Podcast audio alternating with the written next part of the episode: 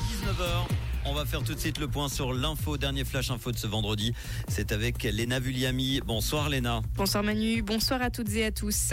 Importante saisie de stupéfiants en terre vaudoise. La police cantonale a mis la main sur plus de 650 kilos de produits cannabiques lors d'opérations menées mi-août à Launay et dans la commune genevoise de Plan-les-Ouates.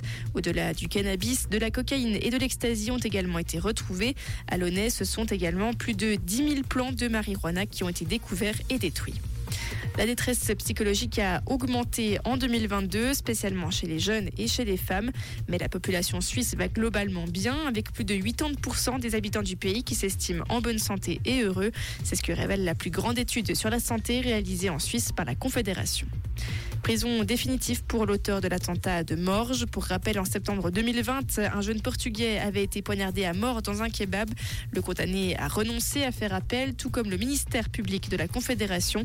C'est ce qu'indique un jugement du tribunal pénal fédéral publié aujourd'hui.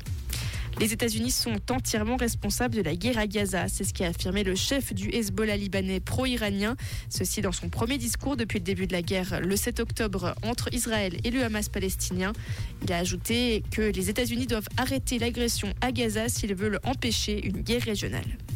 La tempête Kiaran frappe l'Europe depuis hier.